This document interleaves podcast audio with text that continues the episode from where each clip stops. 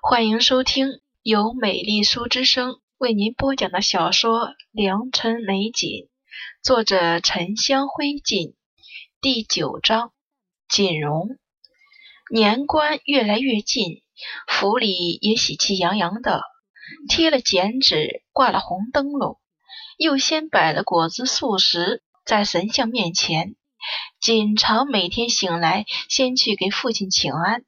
再到母亲那里坐一上午，与几位姨娘妹妹说话；下午则学女工，到了晚上要看一会儿书才睡。这几日的功夫，父亲只去看了母亲一次，还匆匆的走了。母亲倒是不怎么在意，脸上神情淡淡的。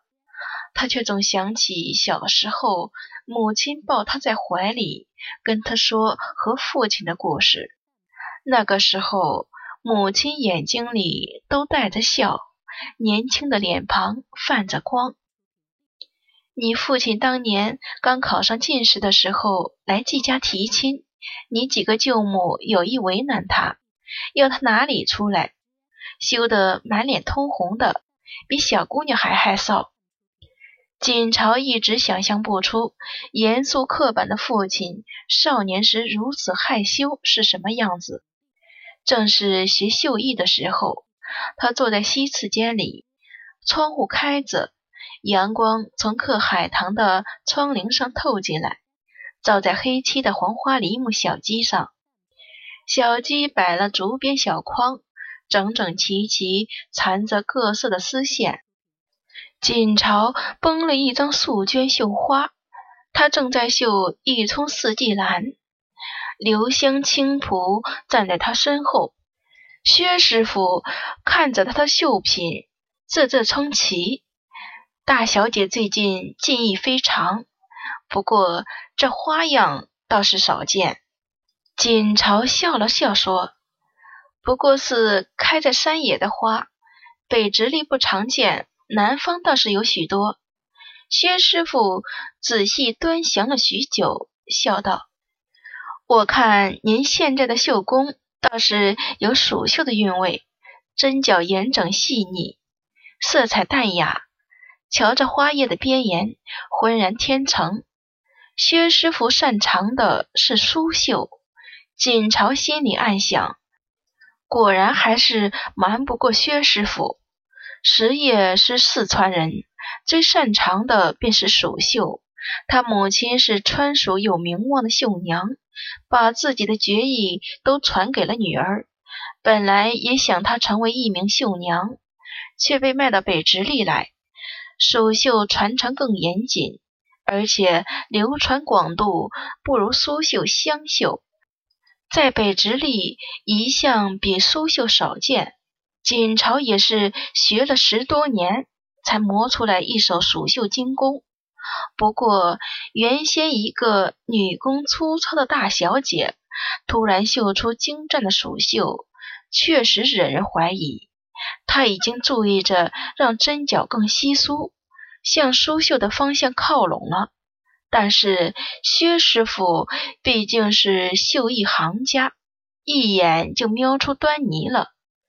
锦朝只得说：“我看了母亲那儿的锦鲤戏河图，觉得十分精巧，就着意着私底下学了学。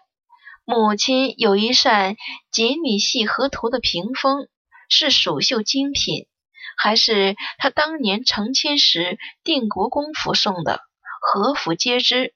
薛师傅原来并不喜欢顾锦朝。”顾锦朝不喜欢学习这些，他觉得学习女工钟馗最无聊了，对他也冷冷淡淡的，半个月都未必找他学一次。现在大小姐倒是勤勉许多，他现在这么一学，薛师傅才发现顾锦朝天赋异常好，什么针法都是一点就通，自然心生几分喜欢。他笑着说：“大小姐天资聪颖。”青仆送薛师傅离开，刘香帮他把针线收起来，笑着说：“奴婢瞧不出什么绣艺，不过看小姐绣的花真好看，好像都能闻见香味似的。锦朝只笑笑。过了一会儿，童妈妈来了。锦朝放下手中的小绷，又让刘香先去端茶，请童妈妈坐在锦物上。他前几日让童妈妈打听大少爷喜好，回话说他没有什么特别喜欢的，倒是爱收藏名家书法。今天来找他，也不知是何事。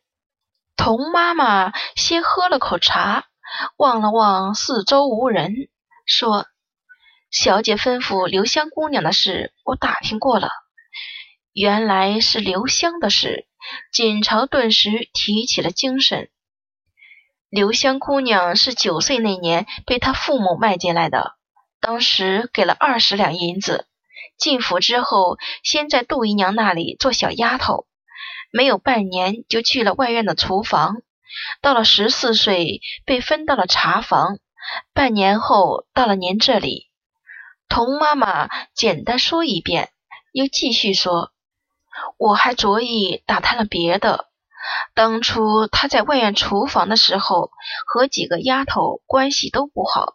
一个叫秋兰的丫头告诉我，刘香常常不在当值，也没有管事责怪他，大家对他都有些排斥，也说过他手脚不干净，曾经拿了厨房一只五十年的人参，被责罚了一顿。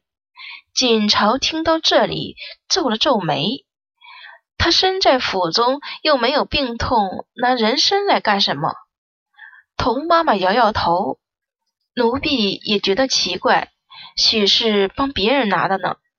刘香还曾经在杜姨娘那里服侍过，锦朝倒是不知道这事。不过这时间仓促，又要掩人耳目。童妈妈也只是打探了个皮毛，用处并不大。锦朝想着自己也许应该找人在外面打听一下。童妈妈说起大少爷的事，今天下午就回来了。您让奴婢准备的几幅字都准备好了，一幅石天先生，一幅知止山人的，都换了紫檀木裱好。下午便送到静芳斋那边。锦朝摇头说：“不用送，我亲自拿过去。”童妈妈应下来。青蒲进来了，他这几日脸色也红润了不少，没有原来蜡黄病态的样子。他脚步轻盈地走到窗户旁边，关上窗，说：“风大，小姐的病好了没多久。”可经不得吹风。锦朝看了青蒲一眼，窗外没有风。童妈妈说：“青蒲，青蒲姑娘回来伺候小姐最好了。从小伺候大的，总比别人贴心。”锦朝替她说：“这是自然的。”童妈妈告辞了。锦朝又和青蒲说话：“我刚才还觉得太阳晒着暖和。”微风倒也不碍事，青蒲却迟疑了一下，手指拨动了手腕上那个鎏金的镯子，低声道：“隔墙有耳。”他是说外面有人偷听。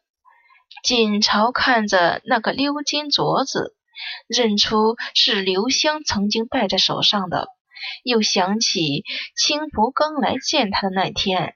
满身朴素，连一只素银簪子都没戴。他道：“我妆台上有一对白玉镯子，你拿去戴，鎏金的，看着俗气。”青蒲忙道：“那是小姐的东西，奴婢怎么能要？”锦朝想起青蒲自小就这样，他认定东西是小姐的，那就是小姐的，谁都不能抢。他也没勉强他，暗想等一下让童妈妈送一些合适的首饰到青浦房里。大少爷要回来了，肯定先要去见母亲。锦朝想着，不如他先到母亲那里去等着。让青仆服侍着换了一身血青色缠枝纹的棕裙，觉得颜色太素净，又穿了鹤鹿同春茄花色的缎袄，到母亲那里坐下了。不一会儿，又见到顾惜与顾一也来了。郭姨娘和杜姨娘结伴而来，宋姨娘则一直都在母亲这儿服侍。宋姨娘服侍母亲喝药，又喂了她一颗盐金梅子去苦味，扶着母亲靠在大营枕上。我也有大半年没见过荣哥了，不知道长高没有。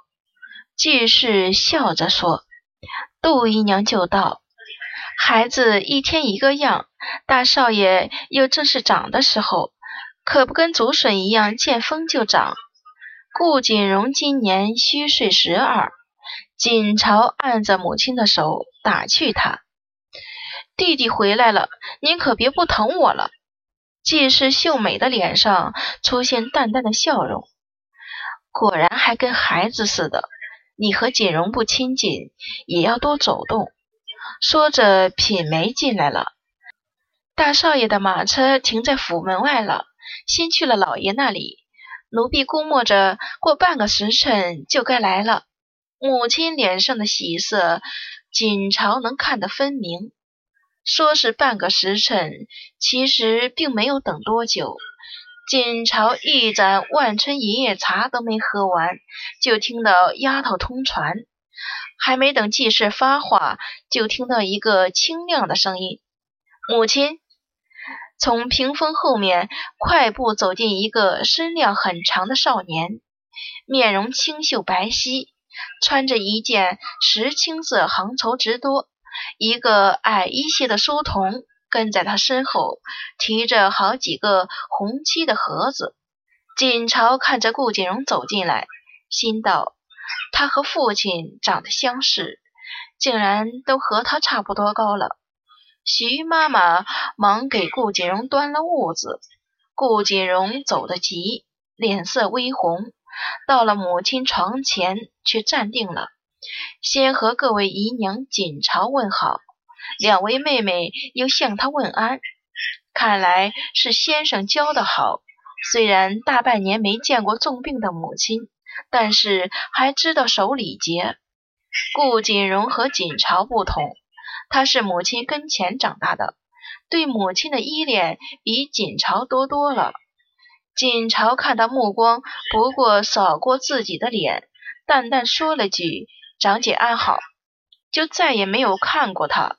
想来平时两姐弟关系并不好，他自己倒是不记得原先和弟弟关系如何，不过肯定是疏远的。